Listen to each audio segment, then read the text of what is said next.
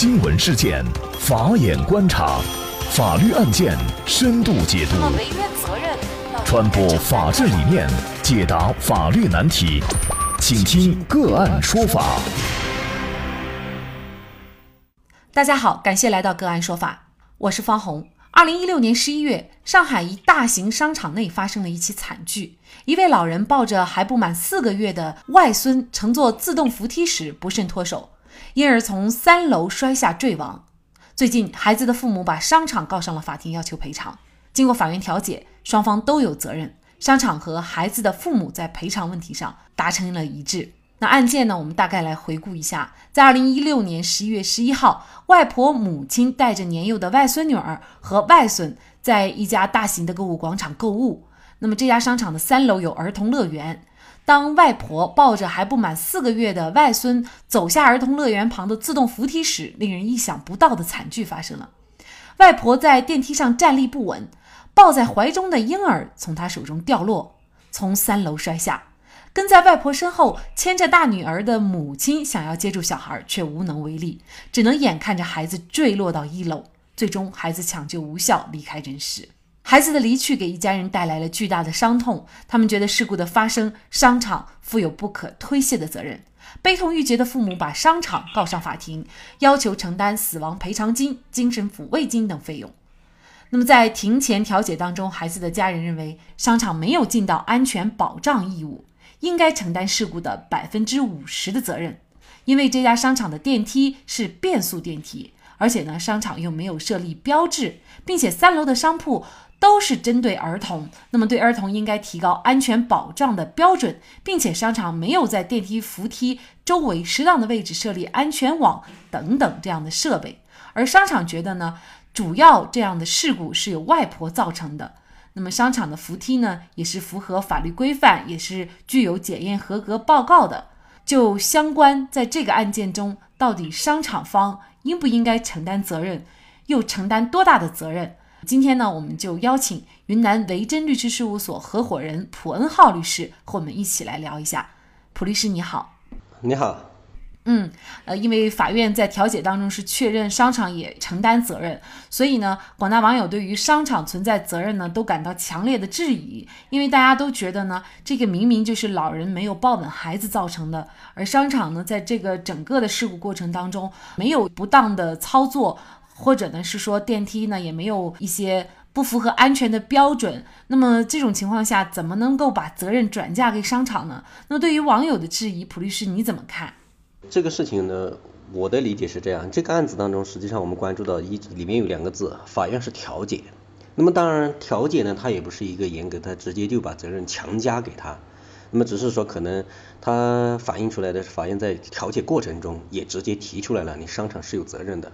那么在这个事件当中，首先我们从起因上来说，我认为啊，呃，还是家长肯定没有照顾好。那么只是说，就刚才主持人提到一个是转嫁。这实际上也不存在说是一个转嫁的意思。从损害事故发生之后，那么我们肯定要来看，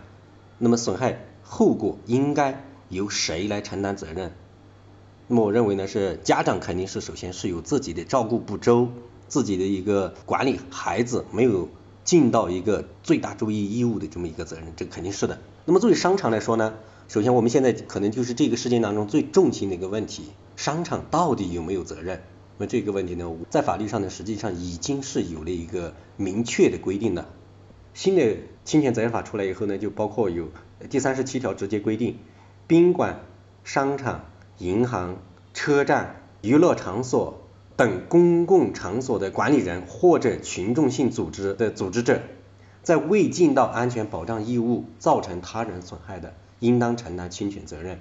事实上呢，这个法条出来以后呢，实际上就非常明确的，直接把一些经营性场所安全保障义务，直接就已经以法律明文规定的方式进行了规定。那么，所以像在这个商场当中呢，它是安全保障义务是必须要做到的。那么就这个案例当中，我的理解，商场应该还有一个比这个法条规定更要读出来一另外一个含义，就是他要尽到的是一个最高的安全保障义务。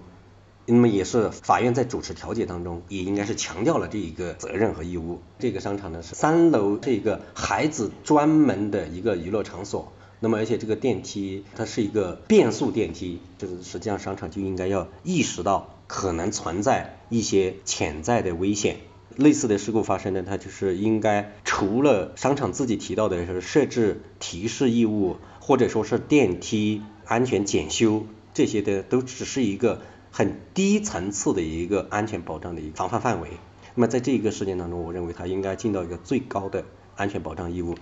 普律师提到法条上的规定，就是商场或者银行这些经营性的场所，他要承担责任的一个前提就是他没有尽到安全保障义务。那么也就是说，在本案当中，就关键在于商场到底有没有尽到相关的安全保障义务，是不是就成为商场他承担责任的一个关键问题？对。可能这个案例当中最关键的就是这个安全保障义务的范围在哪里？怎么样说是界定它有没有尽到了这个安全保障义务？假设我们当刚才的案例不是法院调解，那么就是继续开庭打官司打下去，呃，那么最后法院来界定这个东西就很重要。那么双方可能重心也就是在这个是否已经尽到了安全保障义务当中来进行相互的举证和辩论。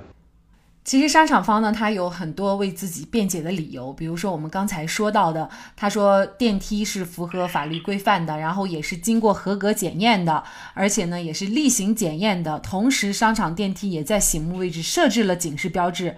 其实从这些地方我们可以看到，好像貌似他已经尽到了这个安全注意义务。普律师从法律人的角度来看，你觉得他有没有完全的尽到这个安全保障义务呢？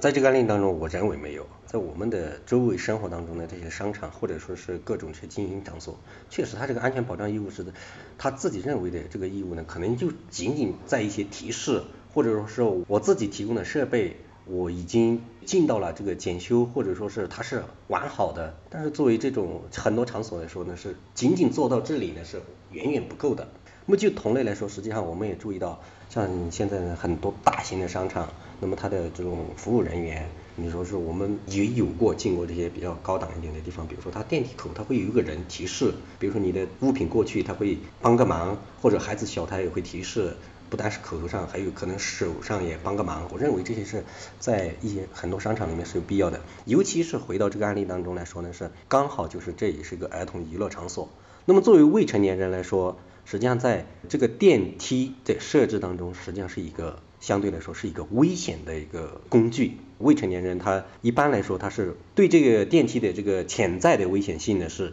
缺乏基本的这个识别能力和防范能力的，那么可能很多孩子还会在上面玩耍，因此呢是对于未成年人的这个安全保障义务，我认为采用的是最高的安全保障义务，尤其是对儿童具有诱惑力的危险的时候呢，是很多经营者或者社会活动者都必须要按照最高的来。我认为啊，还有很多他要做到的地方。如果是预见到一些可能的危险，要必须消除，要有专门的人员在这里，可能防止一些儿童打闹嬉戏，这个是基本的。比如说这个变速电梯，在没有人使用的时候，它慢下来，突然人一上去呢，它突然加速。这个案子当中推断来讲呢，引起这个事件发生的一个诱因可能就在这里。那么所以变速电梯的提示，对这一个危险的这种消除是否已经做到？这都应该是属于这个商场的责任范围。还有呢，就是使未成年人与危险区域进行隔离，或者说是对后果进行一个防范。就刚才在案例当中也提到的，没有采取一些防护网啊之类的措施，既然使用这种电梯，确实还是有必要的。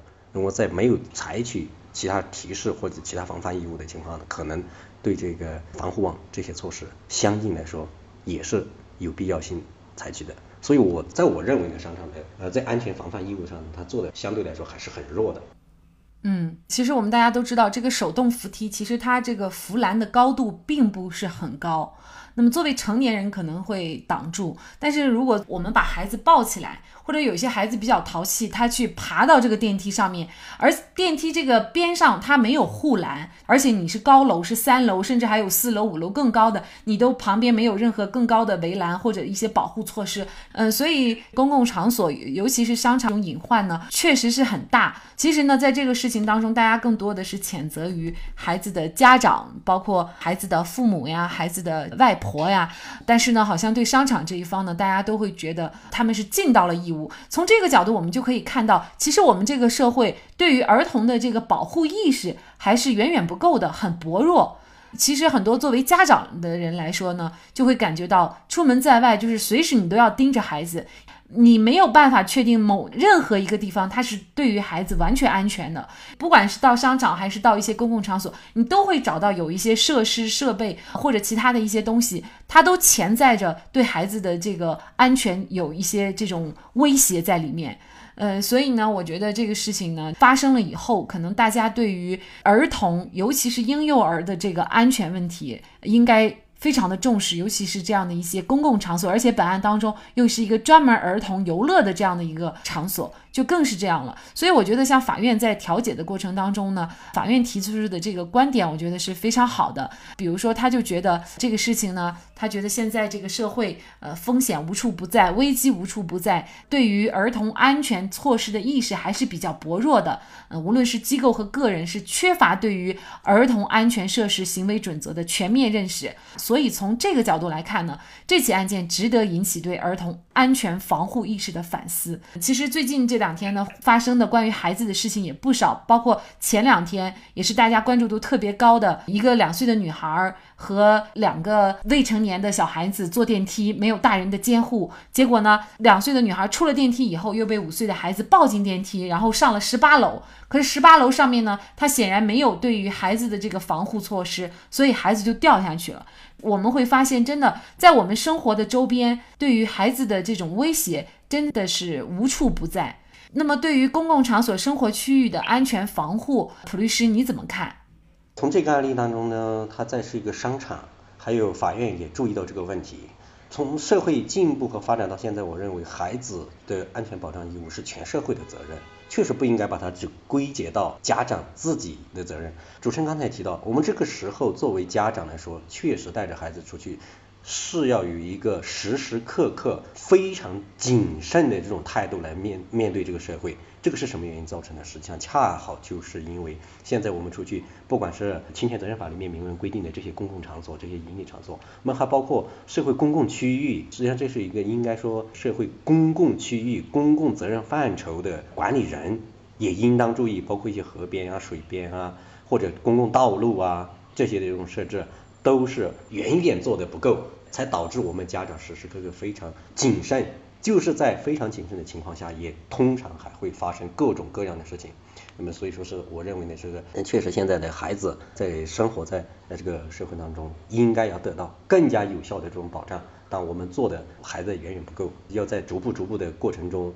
把这些都加强起来，从商场。银行、车站，或者说是各种呃公共场所这些盈利性的机构，先呃这个是明文规定的。那么还有其他一些隐性的地方，可能由政府部门、一些公共机构共同来加强，让这个孩子在这个社会活动当中，能够尽量避免在他们认知范畴不够的情况下，也得到公共的保护。所有的社会活动组织都必须要在这一块上花功夫。而不只是依靠法律，法律明文规定这这些，这远远不够的。所以呢，这可能也是对于这方面意识的提高，以及呢真正付诸于行动，也需要这样的一些案例的推进哈。当然了，我们也并不是说家长就不需要承担过多的责任。其实家长在任何事件当中都是责无旁贷的，尤其是这两个案件，我认为呢，家长他肯定是承担。我个人觉得哈，他还是应该承担主要责任的。因为你看，作为老年人，他可能不知道这个怠速，他上去以后马上会加快，那么他一闪掉了。但是他作为年轻人，大家都知道这个怠速，它是电梯有怠速的，没有人的时候它会很慢，那你一上去它就会加快。这个时候，作为在后面走的母亲，